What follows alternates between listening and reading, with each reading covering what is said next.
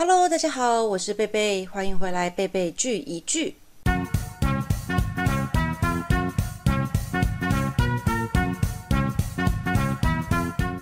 最近呢，我看到一则新闻，就是很知名的一对荧幕夫妻。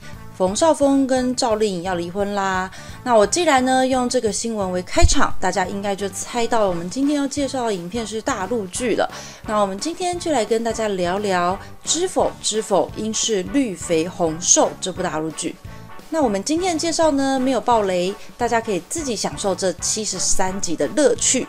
对你没有听错，是七十三集。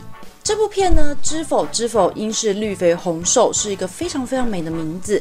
那后来呢，我就上网查了一下，才知道原来这个剧名它是取自李清照写的词，包含里面的一些歌曲的歌词也都是李清照的。那虽然我比较没有什么文学气息啦，但看完这部片呢，我还是不太了解为什么要这么取。但反正呢，它就是很美就对了。那它不只有剧名美，它这部片的服装、场景、音乐，我觉得都很美。整体它拍摄的气氛氛围都很棒，尤其是服装。那我看的时候呢，也一直都会盯着看，觉得服装的样式跟材质真的很精致。那这部它的每个女孩子都长得很漂亮，所以就把整个服装也都衬托得更好看了。但当然，服装跟气氛再棒，剧情如果很烂，其实也是看不下去的。所以我们来分享一下剧情的部分。这部剧呢，总共有七十三集，真的超级多。那整体而言，我认为是非常不错的。它就是有一种魔力，就可以让你一直看到最后，结局也很圆满。所以，如果你是很爱看古装剧的剧情片，我觉得这部片非常推荐给大家。但我也要先打个预防针，我觉得可能不是每一个人都会喜欢这部片。我自己看这部片的时候，其实我气醉了两次。每一次呢都没有办法撑超过八集，我就阵亡了。一直到前阵子看到很多人又狂推这部片，然后很多人都说你一定要撑到二十六集之后，你就会欲罢不能。刚开始我超黑人问号，我就觉得天哪，我看到二十六集，不就是浪费我二十六集的人生吗？但因为这部它的评价真的太好了，网络几乎是零负评，我就很想知道到底是怎么一回事。身为剧迷的我，怎么可以放过呢？所以我就很认真的开启了我第三次的尝试。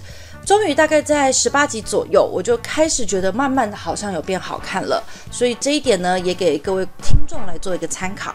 那这部的背景它是宋朝，是小说改编的电视剧。那男女主角当然就是冯绍峰跟赵丽颖啦。那他们是在说一个家里面排行第六的姑娘，她很聪明，而且很工于心计。那她因为她的生母很早就过世了，那宅院里面父亲也不疼爱她，姐妹之间就会争权夺利，非常恐怖。然后一天到晚都被打压，但是她要努力生存下来的故事。那整个剧情的主线呢，都是围绕着女主角。那她一开始就必须要装笨、装傻，然后委曲求全，然后不能太展露锋芒。这个部分我看了真的觉得很难受。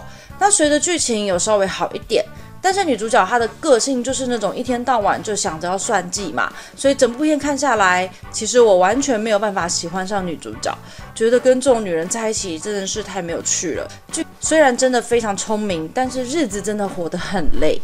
但是相反的，男主角冯绍峰的个性就完全不一样。他是一个比较喜怒无常、有话直言的人。那看他演这个角色，会觉得很过瘾。两个人同样都是一个被打压的苦情的角色，但是冯绍峰他的剧情中过程就非常的爽快，所以他也是展露了在古代男女之间的差别啊，还有一些嫡庶之争、家庭的问题，真的有很多令人无奈的地方。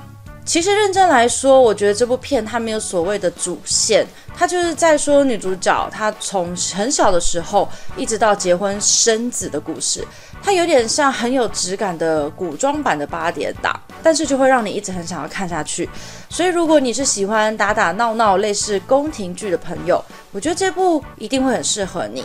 那最近想要轻松看片打发时间的话，就来试试看这部大陆剧吧。